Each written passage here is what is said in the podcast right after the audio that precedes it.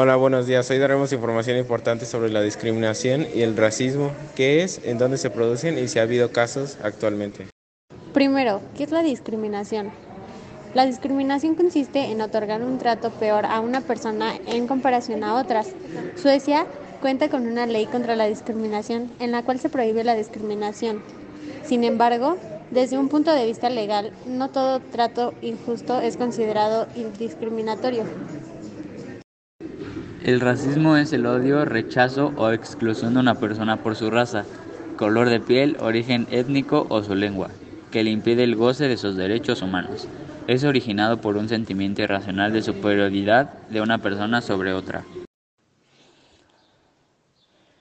¿Nacemos siendo racistas o lo aprendemos?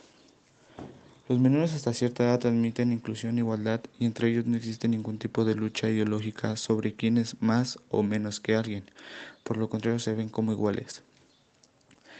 Es en la niñez donde se cimenta la desigualdad y discriminación por la raza a la que pertenecen o el origen, entonces existen muchas conductas desiguales y prejuicios, las cuales permean en nuestra vida tanto por nuestro entorno cercano, social, como también por los medios comunicación, las imágenes que consumes de personalidades, actores, modelos.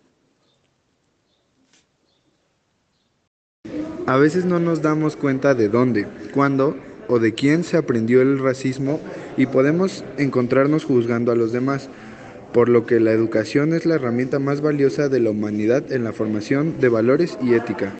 La problemática social sufrida por la comunidad indígena de Chor Chorreachí es un caso emblemático que demuestra el vínculo entre la discriminación racial estructural que viola los derechos humanos de los pueblos indígenas en México y facilita el despojo de los recursos naturales en sus territorios sin consulta previa, libre ni informada.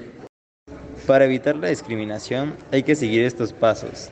Tener conciencia personal, reconocer lo que hacemos, tener empatía, y lo último, pero no menos importante, la educación.